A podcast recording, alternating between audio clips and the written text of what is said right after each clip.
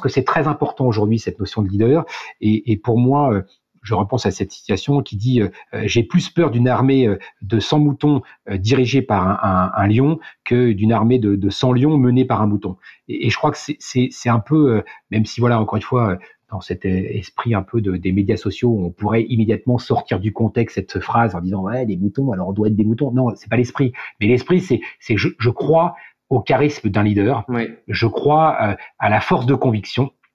Et, et cette force de conviction, euh, et notamment quand on a l'énergie euh, pour y la partager et puis voilà emmener des équipes derrière, bah c'est génial quoi. C'est génial. Et en plus quand derrière, ben on a, je dirais, une victoire ou un succès et qu'on pense et qu'on n'oublie pas de le célébrer avec ses équipes, je veux dire c'est le le plus grand kiff du monde.